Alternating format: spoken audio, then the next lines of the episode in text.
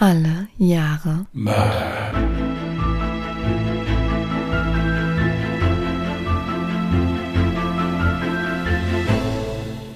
Herzlich willkommen zu Alle Jahre Mörder, der True Crime Podcast mit Christian, hallo. Und Jasmin. Hi. hallo ihr Lieben, da wären wir wieder. Der meiner Meinung nach einzige Podcast, der es schafft, sich übers Telefon gegenseitig anzustecken. Ja, also wir sind eine ganz solidarische Truppe. Wenn da einer krank ist, liegen beide brach. Ja, das, obwohl wir uns länger nicht gesehen haben. Also insofern passt das. Wir bitten etwaige Schmatzer, Räusperer oder irgendwelche pfeifende Nasen zu entschuldigen. Das liegt leider am aktuellen Allgemeinzustand. Aber ansonsten sind wir doch sehr froh, dass wir jetzt hier mit euch sitzen. Du, ich hatte eine Idee, die hatte ich mir notiert, die habe ich jetzt noch gar nicht mit dir abgesprochen. Aber du erinnerst dich ja sicher daran, dass wir ein oder zwei Zuschriften mal hatten, wo es darum ging, dass man doch viel lieber einfach nur den Fall hört und eher weniger dieses private Gespräch am Anfang. Hingegen gibt es natürlich ganz, ganz viele Stimmen, die sagen, nein, hört bloß nicht auf damit, das ist irgendwie sehr sympathisch und die mögen das, wenn wir privat miteinander quatschen. Ja. Jetzt kam mir die Idee, wie wäre es, es gibt doch eine Lösung, dass wir es wirklich allen recht machen. Und zwar könnten wir einfach in die Podcast-Beschreibung in Zukunft sowas wie eine Zeitmarke setzen. Das merke ich ja dann beim Schnitt. Dementsprechend kann ich dann zum Beispiel in die Podcast-Beschreibung schreiben, ab Minute so und so geht der True Crime-Fall los. Was hältst du von der Idee? Das ist eine schöne Idee. Wenn du das machen möchtest, können wir das gerne tun. Gut, die Frage ist natürlich, ob ich dann jedes Mal dran denke. Ich entschuldige mich schon mal im Voraus, wenn ich das jedes Mal vergessen sollte. Manchmal habe ich ein Hirn wie ein Sieb, aber ich gebe mir wirklich ganz, ganz viel Mühe. Ach, war das jetzt so ein versteckter Hinweis, dass ich dich daran erinnern soll oder wie dann immer? Ey, ich bin total stolz auf mich, dass ich das letzte Mal das Interview auch in die Podcast-Beschreibung gepackt habe. Ganz ohne Erinnerung. Ja, ich habe ja auch massivst an dich geglaubt da. Mhm. Ja. Nein, ich finde die Idee gut. Jetzt wird wieder so nicht. Nein, ich finde die Idee gut, aber ich finde Ja, das ist Idee bei dir gut. voll komisch. Du bejahst etwas, sagst aber erstmal Nein. Ja, ich bin bis. Ja, das, das ist aber prinzipiell so. Prinzipiell erstmal Nein Ich sage sagen. prinzipiell immer erstmal nein. Und dann höre ich mir erstmal an, was so geboten wird. Ist eine schöne Idee. Auf jeden Fall. Cool. Und du hast ja auch dann den Überblick, wenn du es dann fertig beschnitten hast. Mhm.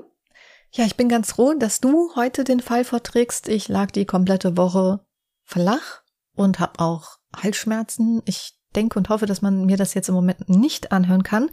Aber ich freue mich darauf, mich jetzt einfach zurückzulehnen und dir dem Fall zuzulauschen.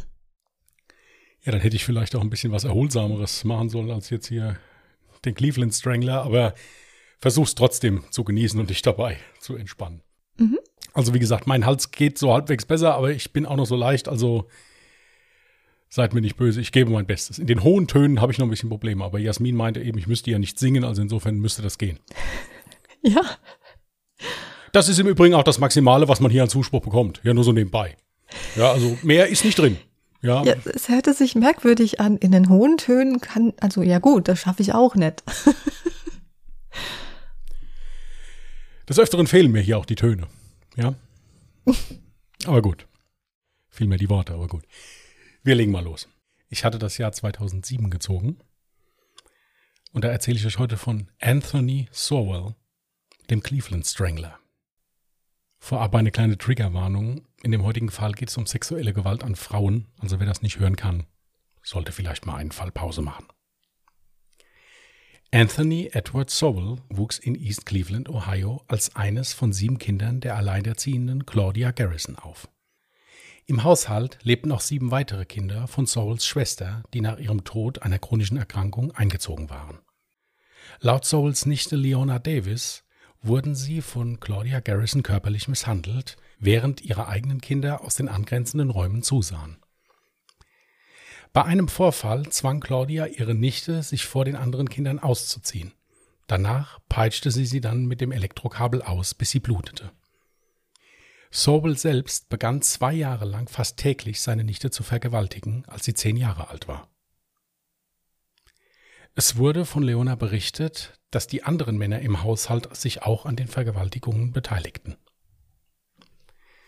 Am 24. Januar 1978 trat Soul im Alter von 18 Jahren das United States Marine Corps ein. Er legte die Rekrutenausbildung in South Carolina ab und wurde dann als Elektriker weitergebildet. 1980 verbrachte er ein Jahr im Ausland und kehrte dann auf einen Stützpunkt in North Carolina zurück. Soul galt als gehorsamer und treuer Soldat und bekam während seiner Zeit in der US Army diverse Auszeichnungen. Sein Leben verlief weitestgehend in geordneten Bahnen. Er lernte seine Frau kennen und beide heirateten. Kurz darauf kam Souls Tochter zur Welt. Jedoch konnte er diesen ehrenhaften Weg nach seinem Ausscheiden aus der Armee nicht beibehalten. Denn 1989 lockte er eine im dritten Monat schwangere Frau mit dem Versprechen, Drogen für sie zu haben, in sein Haus und fiel dort über sie her. Er fesselte ihre Hände und Füße mit einer Krawatte und einem Gürtel und knebelte sie dann mit einem Lappen. Danach vergewaltigte er sie. Sie sagte der Polizei, er hat mich richtig gewirkt, weil mein Körper zu kribbeln begann. Ich dachte, ich würde sterben.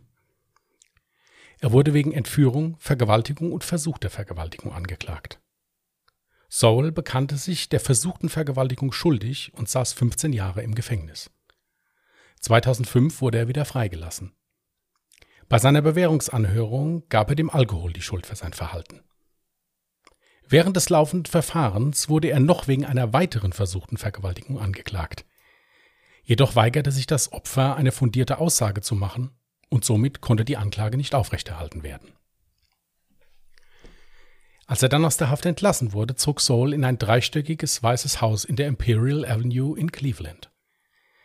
Das Haus gehörte seinem verstorbenen Vater und er lebte dort mit seiner Stiefmutter bis zu ihrem Tode 2007 zusammen. Ihre Beziehung bestand hauptsächlich darin, dass man sich aus dem Weg ging.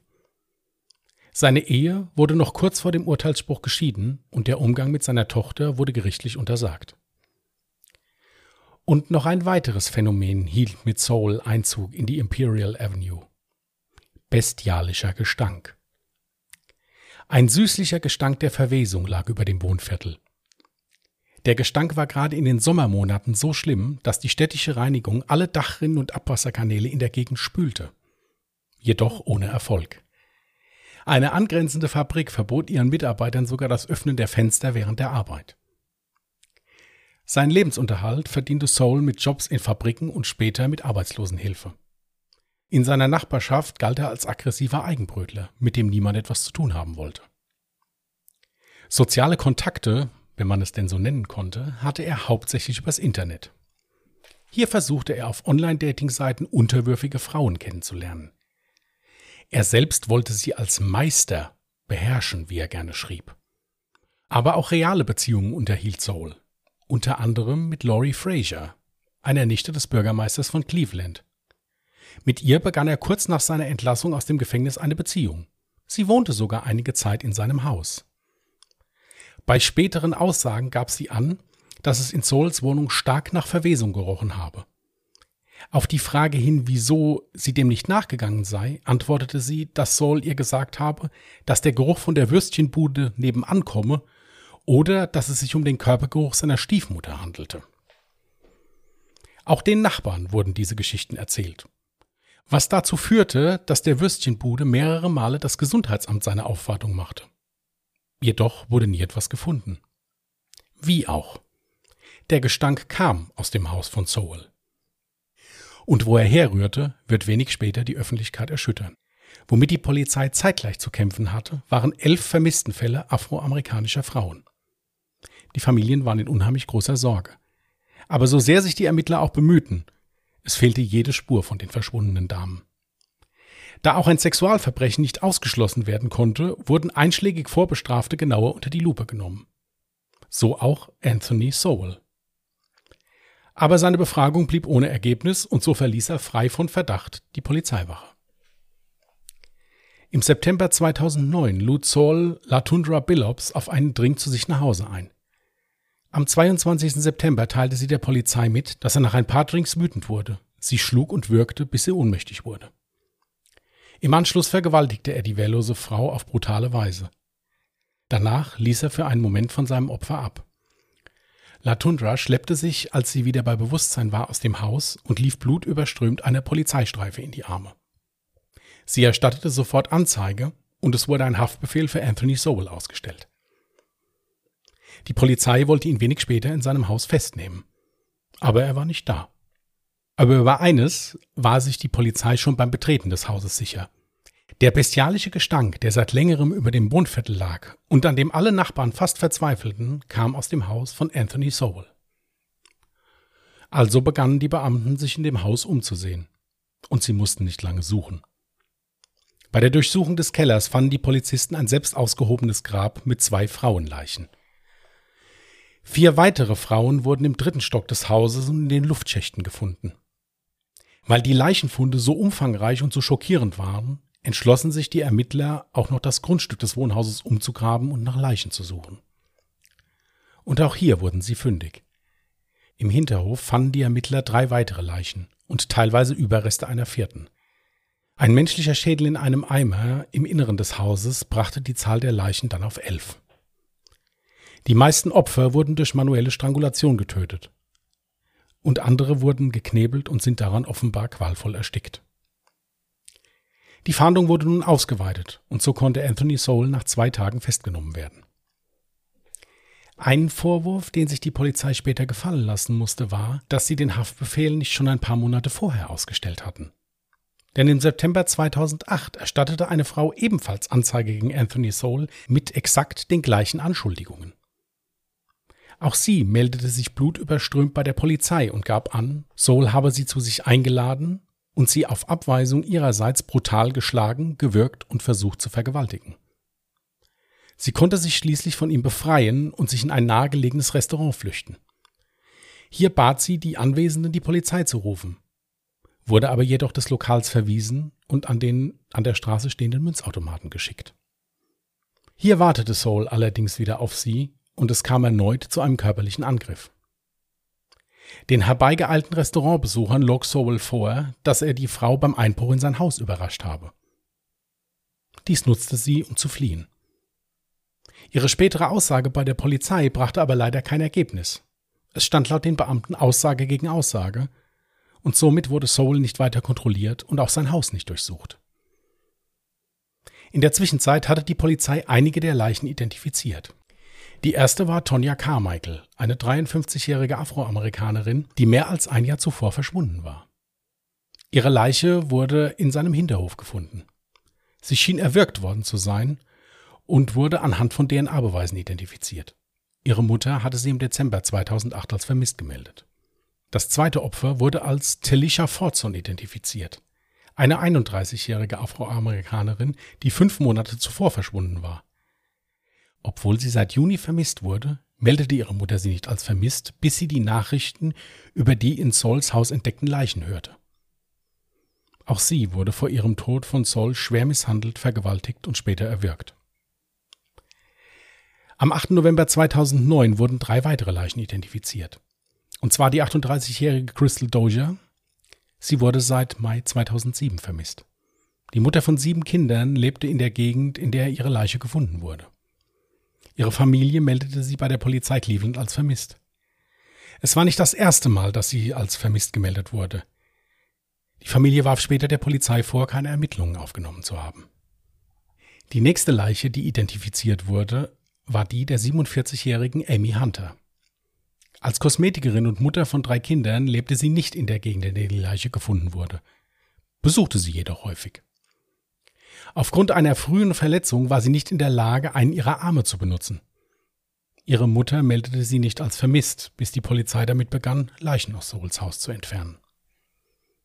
Michelle Manson war 45 Jahre alt, als sie Souls Opfer wurde. Sie galt seit Oktober 2008 als vermisst. Sie lebte im gleichen Viertel, in dem auch Soul lebte. Den Aufzeichnungen zufolge führte die Polizei eine umfassende Untersuchung durch, als sie von ihrer Familie als vermisst gemeldet wurde. Aufzeichnungen über vermisste Personen, die auf Souls Entlassung aus dem Gefängnis im Juni 2005 zurückgehen, wurden durchsucht und DNA-Tests wurden an den Leichen durchgeführt, die in Souls Haus gefunden wurden. Zu dieser Zeit versammelten sich Demonstranten mit Postern vermisster Angehörigen vor seinem Haus, in der Hoffnung, endlich Hinweise über den Verbleib ihrer Angehörigen zu bekommen. Im späteren Verlauf der Ermittlungen identifizierte die Polizei alle gefundenen Leichen und Leichenteile. Nach mehrmaliger Verlegung startete dann endlich am 6. Juni 2011 der Prozess gegen Anthony Soul wegen elf Fällen schweren Mordes und 74 Fällen der Vergewaltigung, Entführung, Manipulation von Beweisen und Missbrauch von Leichen.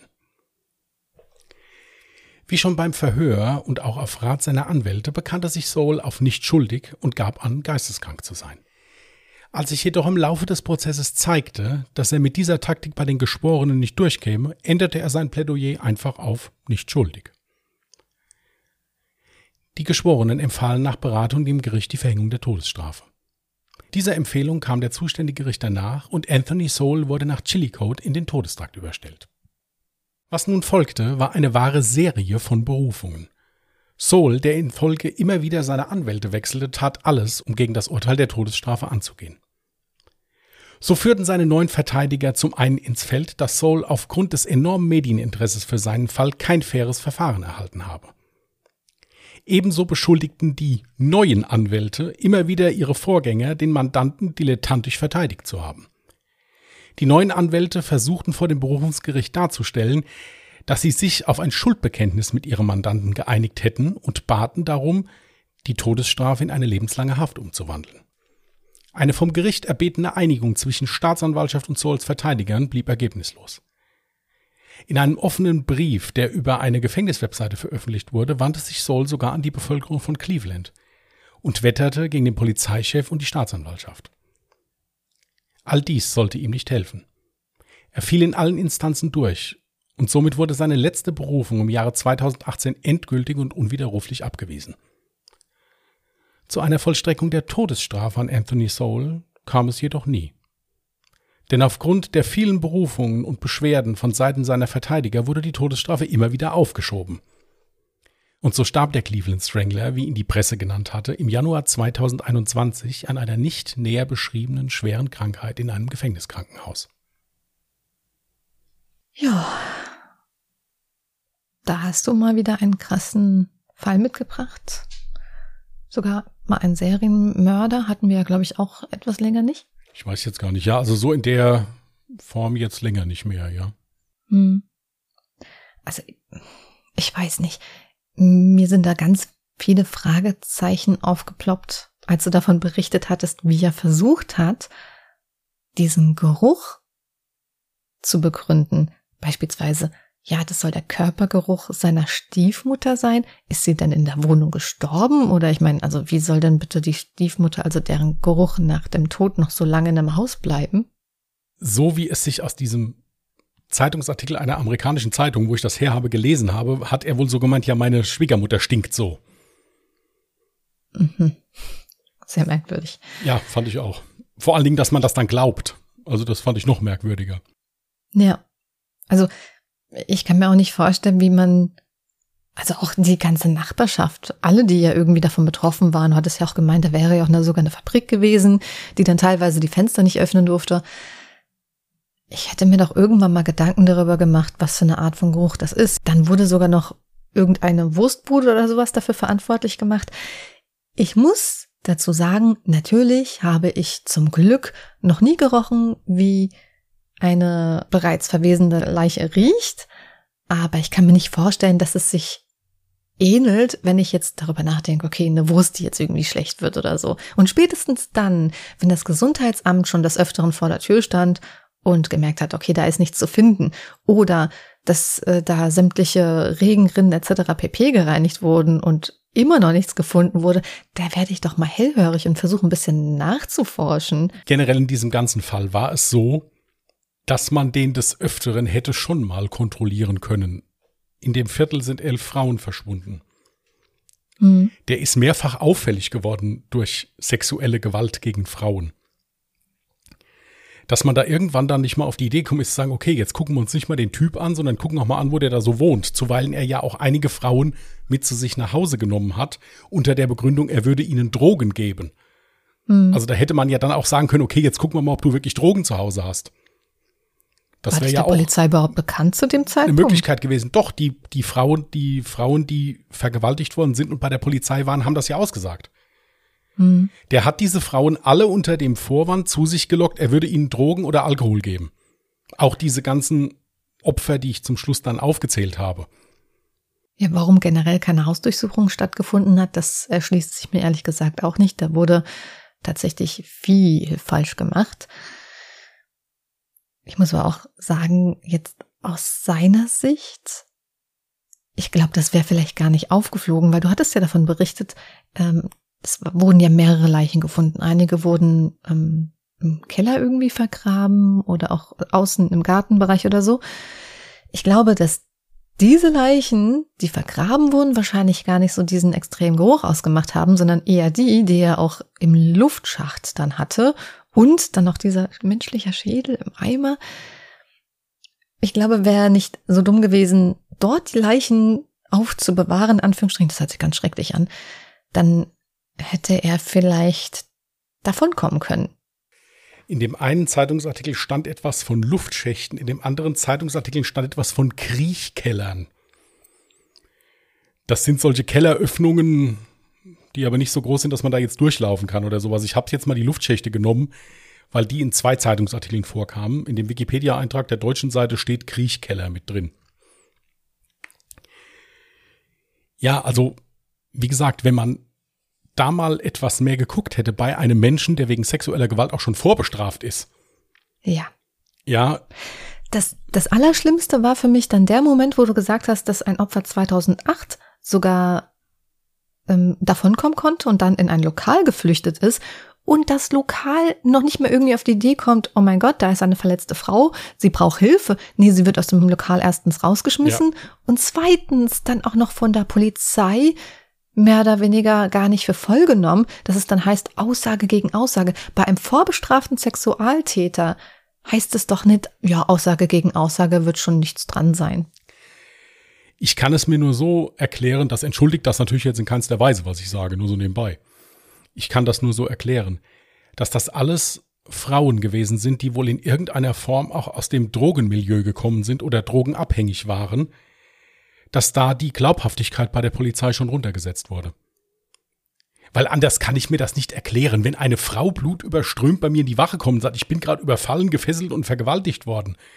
Mhm. Da kann ich doch nicht sagen, ja gut, wenn ich da jetzt hingehe, da steht Aussage gegen Aussage, da kann ich nichts machen. Also das ist ja der Hammer.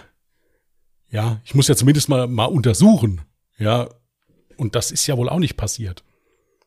Das ist ja genau das, was ich schlimm finde, weil meiner Meinung nach ist es völlig egal, ob da jetzt eine Drogenabhängige vor dir steht oder nicht. Solch eine Aussage muss man einfach Gehör schenken und dem Ganzen nachgehen. Vor allem, wie gesagt, wenn es sich dabei auch noch um einen vorbestraften Sexualtäter handelt. Nein, nein, das, da hast du hundertprozentig recht. Ich, wie gesagt, ich habe das auch nicht gesagt, um das zu entschuldigen. Ich kann es nee, mir nee, so erklären. Ich, ich weiß, ja, also, ich weiß. Ich finde das ganz ja. schrecklich. Das hört sich für mich auch irgendwie nicht an, als wäre das jetzt im Jahr 2008 passiert, sondern weiß ich nicht, das würde ich eher vielleicht 50er, 60er, 70er da so einsortieren, wo Richtig. man noch anders nachgeforscht hat. Ähm, ich meine, man hätte ja auch zum Beispiel DNA-Spuren nehmen können oder so. Ich glaube, man war ja 2008 ja mindestens so weit, dass man ihn hätte dafür festnageln können, oder? Also ihr seht das nicht, ich bin die ganze Zeit am Nicken hier, das ist vollkommen richtig. Das ja. habe ich mir auch gedacht, als ich diesen Fall geschrieben habe. Habe ich gedacht, mhm. naja gut, wenn der Fall jetzt in den 70er Jahren gewesen wäre, dann hätte ich noch gesagt, die Polizei hat alles getan, was sie konnte, hätte vielleicht ein bisschen mehr nachgucken können, aber da wäre es gut gewesen. Aber dieser Fall ist in den 2000ern passiert. Also da gibt es deutlich mehr Möglichkeiten, etwas zu tun und dann auch schnell einen Täter zu finden. Ja. Ich muss auch sagen, ich war auch erstmal etwas verwirrt. Es waren so viele Jahre und so viele Opfer. Sein erstes Opfer war 2007 und das konnte man darauf zurückverfolgen, dass da eben die erste vermisste Person dann als Leiche bei ihm wiedergefunden genau, wurde. Genau, genau. Also die, die Jahreszahl auch jetzt als Fall meinerseits ist gewählt worden, weil die erste Person 2007 vermisst wurde. Mhm. Und ja, um diesen Zeitraum die Ermordung stattgefunden haben muss. Das ging aus den Zeitungsartikeln nicht so genau hervor. Ja. Mhm. Ich habe den Fall äh, halt natürlich eingegeben. Ich habe ja nach Fällen nach 2007 gesucht und da wurde der mir mehrfach angezeigt. Also bin ich jetzt mal davon ausgegangen. Hier ist es jetzt wirklich schwierig, hundertprozentige Tattage festzumachen, weil halt viele der Leichen, die gefunden wurden, schon sehr stark verwest waren halt eben auch. Ja. Ja.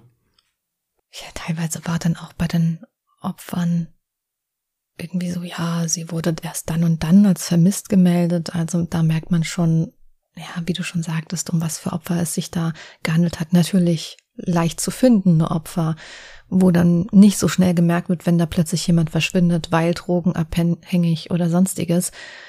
Das ist immer wahnsinnig traurig. Mich hätte tatsächlich noch interessiert, aber ähm, ich gehe mal stark davon aus, dass du dazu keinerlei weitere Informationen mehr gefunden hattest.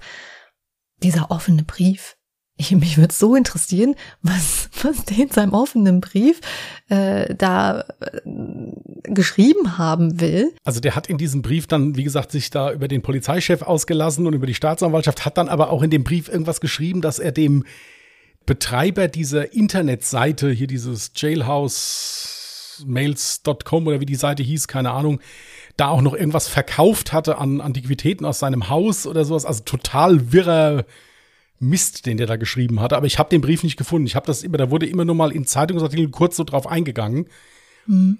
dass er also trotz dieser heftigen Taten, die ihm wirklich nachgewiesen wurden, auch sehr offensiv vorgegangen ist. Also der hat sich so schon so dahingestellt, ja gut, so richtig schuldig bin ich ja eigentlich nicht.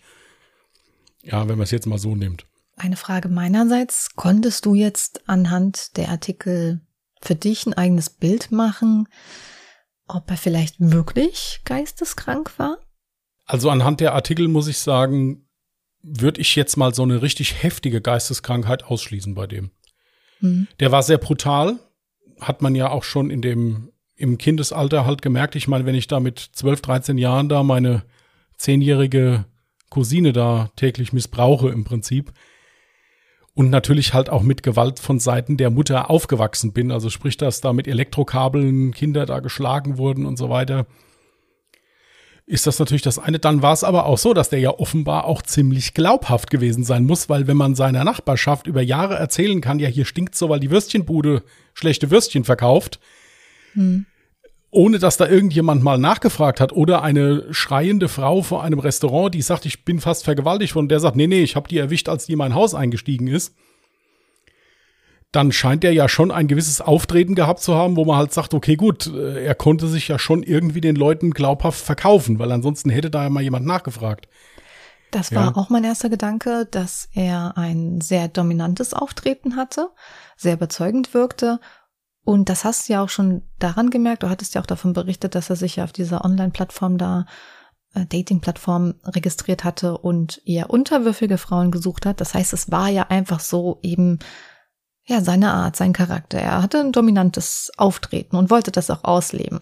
Und ich denke auch, also jetzt, so wie du den Fall geschildert hast, kam für mich jetzt kein Verhalten rüber, was jetzt irgendwie geisteskrank klingt. Es klang für mich tatsächlich eher so, dass er natürlich aus seiner Kindheit auch extrem geprägt war, weil er auch da sehr viel Gewalt mitbekommen hat. Jetzt ähm, weiß ich auch gar nicht mehr. Es hatte sich aber erstmal gar nicht so angehört, als wäre die Gewalt so krass gegen ihn gegangen, sondern eher gegen die Familie von der Schwester. Richtig, war sie auch nicht. Also er selbst, das ging auch aus keinerlei Artikeln hervor oder so, er selbst ist nicht missbraucht worden.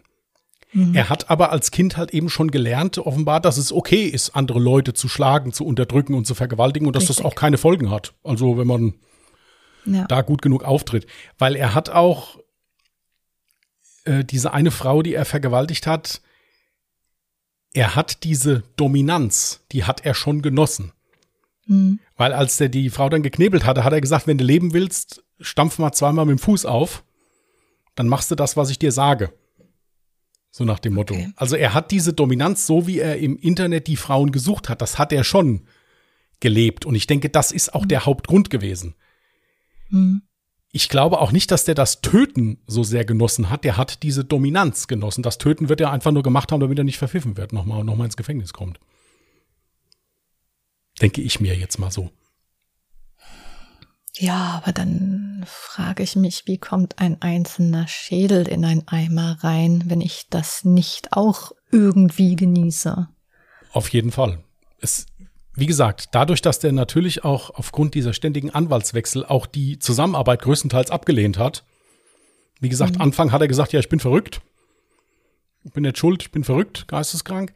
Und zum Schluss hat er ja dann halt sich mehr so hingestellt, so wie, ja gut, wenn das jetzt nicht so großes Aufsehen gehabt hätte hier und ich ja beim ersten Prozess einen guten Anwalt gehabt hätte, wäre mir das ja alles nicht passiert. So nach dem Motto. Ihr werdet ja auf Instagram ein Bild äh, von dem sehen, also der guckt schon sehr äh, brutal und, äh, und abgeklärt. Also hat schon ein sehr kaltes Gesicht, so, also so ein bisschen ja, leere brutal Augen. es jetzt auch nicht einge einsortiert, sondern tatsächlich eher so ein, ja, abgebrüht. So. Ja, ja. Hm. Achso, und das zweite Bild, was ich hier gerade sehe. Ist das Haus. Ist das Haus, okay. Das ist eigentlich ein sehr hübsches Haus. Ja, es muss auch wirklich ein sehr gutes Wohnviertel gewesen sein. Also wirklich hier so, ja, normale Mittelklasse, arbeitende Menschen, also jetzt kein Ghetto oder irgendwie sowas. Richtig, ich habe mir tatsächlich, ehrlich gesagt, eher so ein bisschen Ghetto-Viertel jetzt hinter der Story dazu gedacht. Jetzt sehe ich, dass das eigentlich wirklich eine recht hübsche Wohngegend zu sein scheint. Da frage ich mich dann auch, okay, ist es dann so einfach, Opfer zu finden, die ähm, drogenabhängig sind? Weil es sieht jetzt nicht gerade so nach einer Gegend aus, wo viele Drogenabhängige sich jetzt rumtreiben. Nein, es waren auch viele seiner Opfer nicht aus seiner Wohngegend.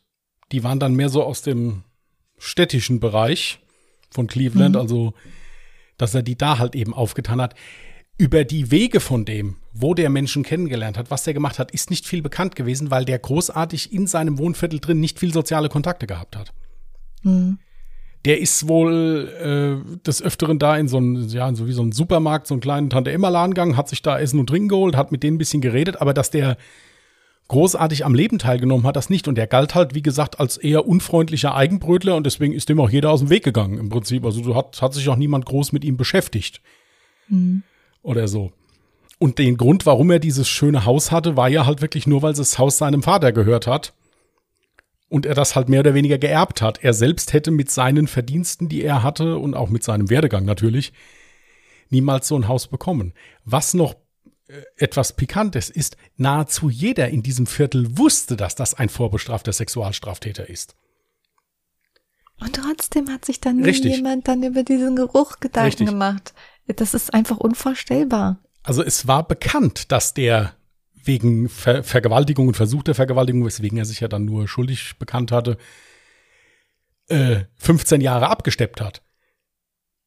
Also das, das ist alles bekannt gewesen. Nur da wurde halt nicht so drüber gesprochen und der wurde halt einfach so mehr oder weniger wegignoriert. So nach dem Motto, ja, der wohnt halt da, aber ist egal. Wollen wir nichts mit Das zu ist tun ja auch völlig okay. Ja. Um Gottes, das ist ja auch völlig Ja. okay.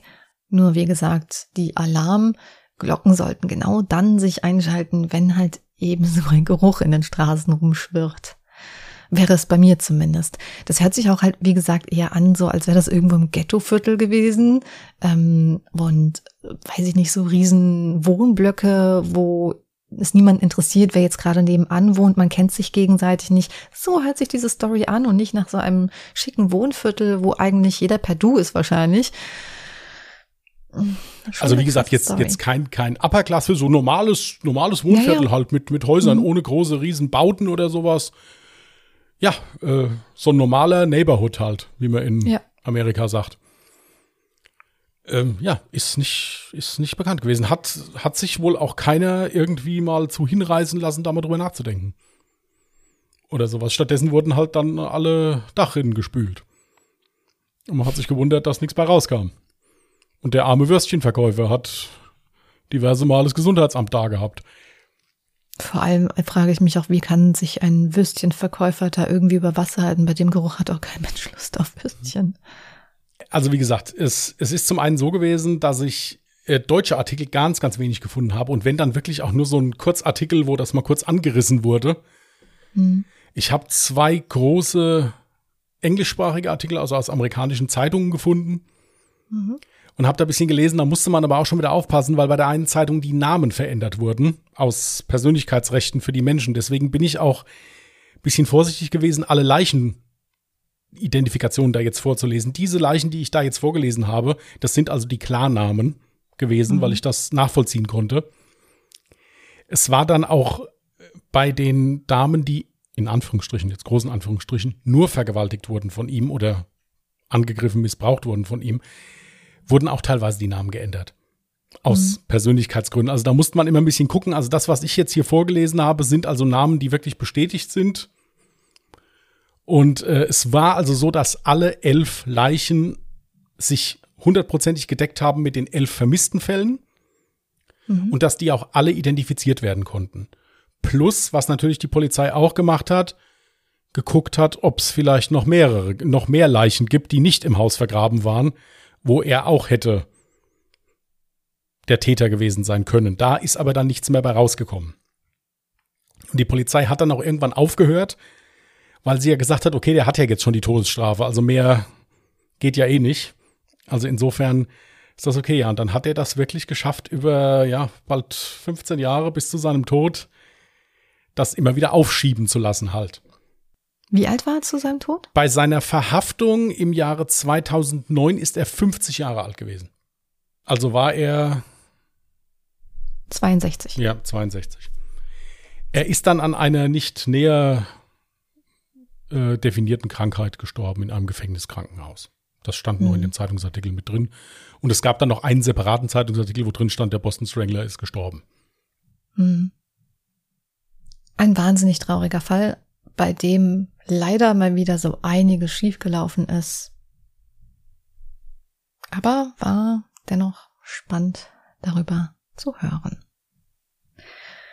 Wenn du jetzt nichts mehr zu dem Fall beitragen möchtest, könntest du gerne ein neues Jahr ziehen.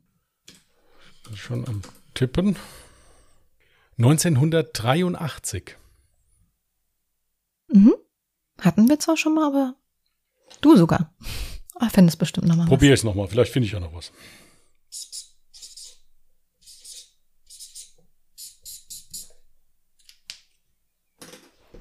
Sehr schön. Weißt du, was mir aufgefallen ist? Dass wir nicht die sozialen Netzwerke genannt haben. Oh ja, folgt uns gerne auf Instagram.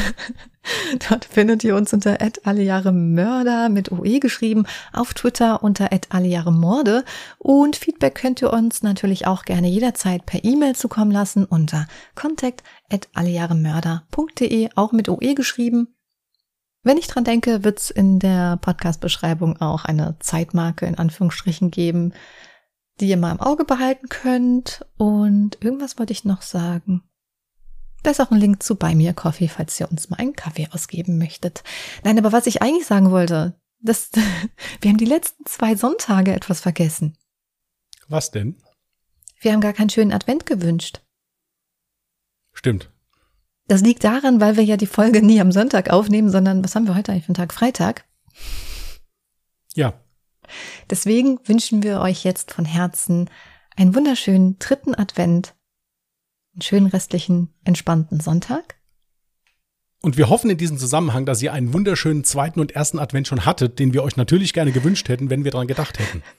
Wir wünschen euch einen schönen ersten und zweiten Advent gehabt zu haben. Genau. So ist grammatikalisch richtig, oder? Falls wir es nächste Woche vergessen sollten, wünschen wir euch auch schon mal einen schönen vierten Advent. Einfach nur so. Ja, und ansonsten natürlich auch einen schönen Start in die neue Woche. Passt gut auf euch auf und tschüss. Macht's gut. Bye.